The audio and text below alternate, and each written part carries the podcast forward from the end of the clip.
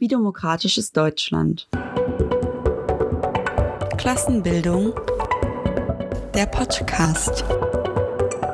Hi, ich freue mich wie immer, dass ihr mir zuhört. Heute wollen wir uns genau mit dieser Frage beschäftigen, und zwar, wie demokratisch ist eigentlich Deutschland? Das ist eine Frage, die uns allen immer mal wieder im Alltag begegnet, ob wir uns die jetzt selber fragen oder ob wir die vielleicht gefragt werden. Manche haben darüber debattiert in Bezug zu den US-Wahlen. Manche reden jetzt schon darüber, weil es ja auch nächstes Jahr wieder Wahlen bei uns geben wird. Und deshalb befassen auch wir uns heute damit. Vielleicht fange ich erstmal an mit einer Anekdote aus meinem Alltag. Also vor nicht allzu langer Zeit bin ich auf einer Demonstration interviewt worden. Und der Interviewer hat mich gefragt, was ich mir denn eigentlich vorstelle, wenn ich sage, dass ich eine bessere Gesellschaft möchte oder dass ich für eine bessere Gesellschaft kämpfe. Und ich habe ihm geantwortet, dass für mich das essentiell ist, dass alle Menschen Teil am gesellschaftlichen Leben und am politischen Leben haben können, dass eine Gesellschaft immer demokratisch sein muss. Und darauf habe ich einen relativ kritischen Blick empfangen und ich habe auch bereits erwartet, dass er eine Nachfrage stellen wird und das hat er dann auch gemacht. Mich gefragt, ob ich nicht bereits in einer total demokratischen Gesellschaft lebe, hier in Deutschland. Die Antwort auf diese Frage, die ist durchaus nicht ganz einfach, denn auch wenn wir heute in Deutschland sehr offensichtlich nicht in der Diktatur leben, so kenne ich kaum eine Person, die das Gefühl hat, dass sie jetzt politisch wirklich irgendwas mitbestimmen darf ich kenne eigentlich nur wenige, für die Politik im Parlament wirklich irgendwas Greifbares ist, was lebensnahes, was von dem die Teil sein wollen oder von dem sie das Gefühl haben, überhaupt Teil sein zu können. Und ich kenne eigentlich niemanden, der einen genauen Überblick hat, wer im Bundestag wann für was überhaupt abgestimmt hat oder was da überhaupt abgestimmt wird. Das ist doch merkwürdig, wenn wir bedenken, was das Wort Demokratie eigentlich bedeutet oder wo das Wort Demokratie eigentlich herkommt. Und zwar kommt Demokratie eigentlich aus dem Griechischen und da bedeutet das Herrschaft des Volkes. Eine Demokratie sollte also eigentlich die Möglichkeit bieten und auch die Absicht haben, dass jede einzelne Person sich einbringen kann. Doch wenn wir uns heute unsere Demokratie anschauen, dann sehen wir, dass genau das ja nicht gefördert wurde. Stattdessen bekommen die Menschen einmal alle vier Jahre die Möglichkeit zu wählen und das ja auch nur zum Teil. Und selbst bei diesen Wahlen fühlen sich die Menschen ja meistens überhaupt nicht repräsentiert. Würden die Nichtwählerinnen zum Beispiel alle eine Partei wählen, dann wäre das die Partei, die im äh, Parlament die meisten Stimmen hätte. Das heißt, diese Partei würde regieren. Das bedeutet einfach, dass enorm viele Menschen gar nicht wählen gehen, die eigentlich die Möglichkeit dazu haben. Dazu kommt hinzu, dass ein nicht unbedeutender Anteil von Menschen, die eine Rolle in der Politik heute spielen, von uns überhaupt gar nicht gewählt werden. Mit all dem will ich mich heute ein bisschen näher auseinandersetzen. Also was bedeutet Demokratie eigentlich und wie demokratisch ist denn jetzt Deutschland im Endeffekt? Diese sicher sehr offene Frage, die kann man aus den verschiedensten Blickwinkeln betrachten, beleuchten oder beantworten. Man kann sich ansehen, wie die Politik heute aussieht. Also wie viel Mitbestimmungsrecht haben wir denn konkret? Aber auch wie viel Mitbestimmungsrecht haben denn eigentlich Konzerne und wie viel haben sie denn in den letzten Jahren mitbestimmt? Und unter wie viel Einfluss der Öffentlichkeit trifft denn eigentlich die Kanzlerin Merkel ihre Entscheidungen? Man kann aber auch hinterfragen, wie unser Wahlsystem grundsätzlich funktioniert und ob der Parlamentarismus heute wirklich demokratisch ist. Dafür muss man sich vielleicht auch seine Historie ansehen, aber auch die Historie des dazugehörigen Staates. Man kann sich aber auch von den Wahlen lösen und dem Grundsatz nachgehen, Demokratie, das bedeutet immer auch die Freiheit der Andersdenkenden. Dann kann man schauen, inwiefern sich das auf unsere heutige politische Situation übertragen lässt. Ich denke, der erste Aspekt, sich anzusehen, wie es um die konkrete Politik heute steht, ist nicht uninteressant. Aber sich nur das anzusehen, das wäre bei weitem noch zu oberflächlich man würde die Gesamtstruktur des Parlamentarismus unangetastet lassen, indem man davon ausgeht, dass das Problem der fehlenden Demokratie nicht im System liegt, sondern dass das eher eine Art unerwünschter Nebeneffekt ist oder das Handeln Einzelner. Daher will ich versuchen, mich heute mit einer Kombi aus beiden Dingen zu beschäftigen. Der letzten Frage, und zwar wie es heute mit dem Widerstand aussieht, beziehungsweise wie mit diesem umgegangen wird, dieser Frage werden wir uns in einem anderen Podcast widmen, und zwar dem Podcast zum Thema Repression, der in den nächsten Monaten noch kommen wird. Die Situation heute. Es gibt relativ berühmte Reden von Angela Merkel. Wir alle kennen auch viele. Aber eine der bekanntesten und vor allen Dingen die, die wir uns heute ansehen wollen, die hat sie 2010 gehalten. Das ist jetzt schon ziemlich lange her, das weiß ich auch. Aber damals hat sie viel gesagt, das auch heute noch zutrifft. Und zwar zum Beispiel die folgenden Sätze.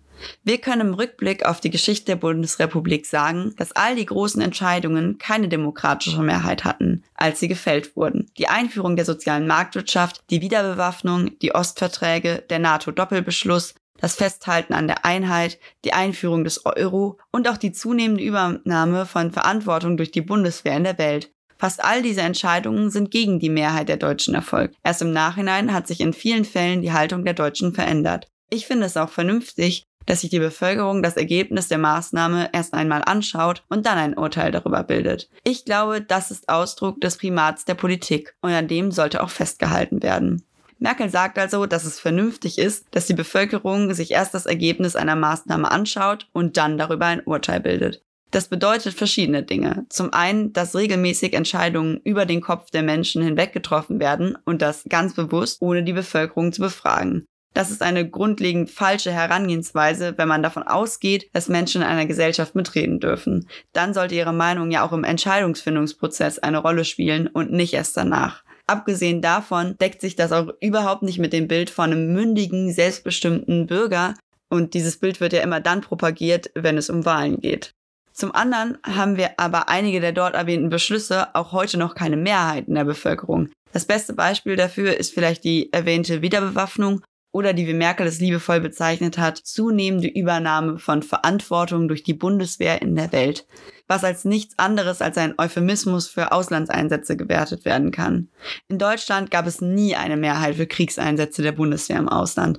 Und trotzdem ist die Bundeswehr seit 1999 ununterbrochen weltweit in solchen Einsätzen unterwegs. Das sind jetzt schon 21 Jahre. In den Fällen, in denen sich die Bevölkerung dann die Maßnahmen ansieht, wird es also nicht mal genutzt, um die Entscheidung kritisch zu hinterfragen, sondern einfach ignoriert. Denn wie man sieht, die Bevölkerung möchte keine Auslandseinsätze der Bundeswehr und gemacht wird es trotzdem. Und da ist es auch egal, ob die Bevölkerung das im Nachhinein als blöde Maßnahme bewertet hat.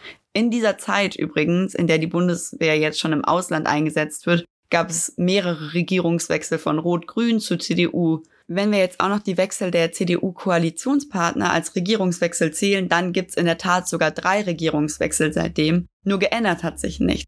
Das zeigt uns noch einen dritten Punkt. Und zwar, wenn wir alle vier Jahre andere Parteien wählen, scheint sich nichts im Grundkurs der Regierung zu ändern. Auch wenn wir was anderes gewählt haben als vorher und auch wenn die Mehrheit was anderes gewählt hat als vorher. Das liegt unter anderem daran, dass nach einer Bundestagswahl eben nicht das gesamte Personal des Kanzleramts oder der Ministerien einfach ausgewechselt wird, sondern in der Regel handelt es sich dabei nur um die Führungsriege, die wechselt. Zum Beispiel gibt es die sehr wichtigen verbeamteten Staatssekretäre in den Führungen der Ministerien, die manchmal über Jahrzehnte unter den Ministern verschiedener Parteien im Amt bleiben. Also es gibt quasi die Staatssekretäre und die werden nicht quasi per Wahl ausgewechselt, sondern die werden eingestellt und dann bleiben die Jahrzehnte da. Und dabei kann die SPD eine Regierung sein oder die Grüne oder die CDU und trotzdem kann der Staatssekretär derselbe bleiben. Was aber zum Beispiel auch niemals gewählt wird, ist der ganze Beamtenapparat um Polizei, Geheimdienst und Militär, der die staatliche Stabilität sichert. Die Existenz dieses Apparats ist vor allem eine wichtige Stütze dafür, dass der bürgerliche Staat wie die BRD immer dieselbe Linie fährt, was zum Beispiel Innen- und Auslandspolitik angeht, auch über Regierungswechsel hinweg. Es gibt ja schließlich Strategien, die gefahren werden müssen in der Außenpolitik oder die auch gefahren werden vom kapitalistischen Staat, die nicht möglich wären, wenn man sie nicht über Jahrzehnte hinweg planen könnte. Das bedeutet, wenn man alle vier Jahre tatsächlich die Regierung der BRD auswechseln würde, dadurch, dass gewählt wird, dann würde die Art, wie gerade regiert wird, gar nicht funktionieren. Aber damit bin ich jetzt auch noch nicht angekommen am Ende meiner Merkel-Rede. Auf die möchte ich nämlich jetzt nochmal zurückkommen, beziehungsweise jetzt nochmal ein bisschen genauer eingehen. Und zwar hat sie noch etwas anderes gesagt und das möchte ich jetzt auch noch vorlesen bzw. euch vortragen. Hinsichtlich der Reform der Grundsicherung im Erwerbsleben, daran haben wir immer noch zu arbeiten. Wir sehen in den Fragungen hierzu zum Teil auch sehr wichtige Einschnitte um das Jahr 2004 herum. Bei der Rente mit 67, mit dem Afghanistan-Einsatz, der Rettung der Banken mit Milliarden Euro an Steuergeldern und vielem anderen mehr. Deshalb bin ich auch ganz gelassen, wenn ich mir anschaue, dass auch die Projekte der christlich-liberalen Koalition heute nicht sofort eine Mehrheit finden. Zum Beispiel das energiepolitische Gesamtkonzept unter Einschluss längerer Laufzeiten der Kernkraftwerke, die Absage an flächendeckenden gesetzlichen Mindestlohnen, die Reform der gesetzlichen Krankenversicherung, die Kapitaldeckung in der Pflegeversicherung, das strikte Einhalten, obwohl die Zustimmung dazu wahrscheinlich noch am größten ist, der Schuldenbremse. Das alles kann sich die Politik nur vornehmen, wenn sie davon überzeugt ist, das Ganze auf dem Boden einer gefestigten Demokratie zu tun. Als ich das das erste Mal gelesen habe, da hatte ich eigentlich keine Worte dafür. Mittlerweile habe ich jetzt zum Glück meine Sprache wiedergefunden oder meine Stimme. Und da muss man sagen, fast alle Maßnahmen, die sie da benannt hat, die haben bis heute keine Mehrheit. Also das ist ja irgendwie nicht, äh, was so sonst jetzt total Common Sense ist und was heute total normal ist, sondern der Afghanistan-Einsatz oder die Rente mit 67, die Rettung der Banken durch Steuergelder oder die Laufzeit der Kernkraftwerke, das sind alles Sachen, die heute noch elf Jahre, nachdem sie diese Rede vorgetragen hat, umstritten sind. Aber ich will mich jetzt auch nicht zu sehr auf Merkel einschließen. Denn auch wenn sie das Vorzeigesicht der Politik heute ist, darf man, glaube ich, nicht vergessen, dass sie nicht alleine ist. Hinter ihr steht ein ganzer Apparat von Beamten. Manche davon sind gewählt, viele sind nicht gewählt, wie wir eben festgestellt haben. Einer dieser Beamten, das ist beispielsweise auch Schäuble. Schäuble, der hat im Februar 2019 mehr Kompetenzen für die EU gefordert und eine Abschaffung der Einstimmigkeit in der EU. Was bedeutet das? Das bedeutet, dass wichtige Entscheidungen nach Brüssel verlegt werden können. In Brüssel arbeiten ganz viele Menschen äh, für den Staat und für die Politik, nur keiner von denen ist gewählt. Also in Brüssel werden die Menschen, die dort angestellt sind, die Beamten, die dort Entscheidungen treffen, nicht demokratisch von uns gewählt. Die einzigen, die dort gewählt werden, das ist das EU-Parlament. Und wir wissen ja bekanntlicherweise, dass das EU-Parlament eher Vorschläge machen darf und eigentlich relativ wenig bis gar nichts zu sagen hat. Derselbe Schäuble, der das vorgeschlagen hat, der hat übrigens dieses Jahr noch Philipp Amthor verteidigt und in Schutz genommen und gesagt, naja, er findet das eigentlich gar nicht so schlimm, dass Philipp Amthor seine politische Position eigentlich nur genutzt hat, um Lobbyarbeit für den Konzern August Intelligence zu betreiben. Beziehungsweise Schäuble hat gesagt, er sieht darin keinen Verstoß. Lobbyarbeit, das ist allerdings auch keine Seltenheit oder jetzt irgendwie neu, sondern das ist ein bedeutender Teil der Politik. Es gibt keine Verbote zu Nebentätigkeiten. Gegenleistungen wie Aktien dafür, dass man in der Politik eine Empfehlung ausspricht, die sind überhaupt kein rechtliches Problem. Das zeigt, dass Lobbyismus kein unbehandeltes Problem ist, das man jetzt einfach zu lange ignoriert hat, sondern in dem System, in dem wir uns gerade befinden, ist Lobbyismus überhaupt gar kein Problem. Wenn wir uns später die Funktion des Staates ansehen, dann wird das auch nochmal deutlicher und es scheint auch gar nicht mehr so verwunderlich, dass das nicht als Problem gesehen wird, dass Leute Lobbyismus betreiben. Nun aber nochmal zum Konkreten. Die Seite Abgeordnetenwatch, die veröffentlicht regelmäßig Daten zu Lobbyismus in Deutschland und ich habe mir da ein bisschen was rausgesucht, um das für euch ein bisschen plastischer zu machen. Zum einen gibt's äh, den relativ bekannten Cum-Ex-Skandal, den kennt eigentlich jeder. Das gilt als der größte Steuerraub, den es eigentlich in der Bundesrepublik je gegeben hat. Einige von den Beteiligten da müssen sich jetzt sogar mal vor Gericht verantworten. Und Auslöser dafür war ein Gesetz, das an entscheidender Stelle einfach von der Bankenlobby formuliert worden ist. Also da haben einfach Banken das Gesetz geschrieben und das hat man eins zu eins einfach ohne auch nur Einsatzzeichen zu ändern so übernommen. Ein weiterer Fall, der betrifft Peter Altmaier. Der hat nämlich zum Beispiel eine E-Mail bekommen von einem bestimmten Lobbyisten und dann hat er einfach diese Vorschläge aus dem Lobbyschreiben genommen und die später in Entsetzesgewurf packt. Also einfach auch, ohne irgendwas zu ändern. Hauptprofiteur war dann ausgerechnet einer der Arzneimittelimporteure aus Altmaiers Wahlkreis. Ganz schräg, weiß man gar nicht, was das miteinander zu tun hat. Volkswagen, Audi und Huawei, diese Konzerne haben in den vergangenen Jahren über 100.000 Euro in Parteikassen gespült. Dieses Geld, das stammt aus Sponsoring-Zahlungen. Die sind für Parteien relativ lukrative Einnahmequelle geworden. Aber sie stammen auch aus der Vermietung von zum Beispiel Parteitagsständen. Aber auch durch Werbeanzeigen in Parteizeitungen lässt sich relativ gut Geld verdienen. Allein die SPD nahm 2019 aus den drei genannten Unternehmen zusammen über 70.000 Euro an Standmiete ein. Auch bei anderen Parteien waren VW, Audi und Huawei in der Vergangenheit schon Stammgast. Dann gibt's noch eine weitere Sache, die vielleicht sehr interessant ist, oder es gibt viele weitere Dinge, die interessant sind, aber eine, über die ich noch sprechen möchte. Und zwar, die Bundeskanzlerin macht ganz viele Reisen, das wissen wir auch. Die macht auch ganz viele Auslandsreisen nach Saudi-Arabien, nach Argentinien, nach China, Ghana, Japan. Und dann nimmt sie immer Leute mit. Sie nimmt eigentlich sogar ein ganzes Heer von Leuten mit. Und zwar in der Regel Konzernbosse. Die kommen mit zu Auslandsterminen. Kein Unternehmer hat dabei übrigens äh, die Bundeskanzlerin so häufig begleitet wie der Siemens-Vorstandschef Käser. Der war ganze neunmal mit von der Partie. Wenn man die vorangegangene Legislaturperiode dazu zählt, dann ist er sogar 15 Mal mit Angela Merkel zusammengereist. Allerdings sind auch zahlreiche andere Unternehmerinnen und Unternehmer noch mit an Bord der Regierungsflieger gewesen. Also wir brauchen uns irgendwie keine Sorgen machen, dass das so unausgeglichen ist. Dann äh, hat quasi die Linke eine kleine Anfrage gestellt und ähm, das Nachrichtenportal T-Online hat die also ausgewertet zusammen mit Abgeordnetenwatch. Und da ist rausgekommen, dass die Bundeskanzlerin und ihre Minister bei den 34 Delegationsreisen der laufenden Legislaturperiode von 441 Wirtschaftsvertreterinnen begleitet wurden. Seit der Bundestagswahl 2013 waren es sogar 1565 Konzernbosse und Verbandsvertreterinnen, die bei insgesamt 107 Delegationsreisen mitgeflogen sind.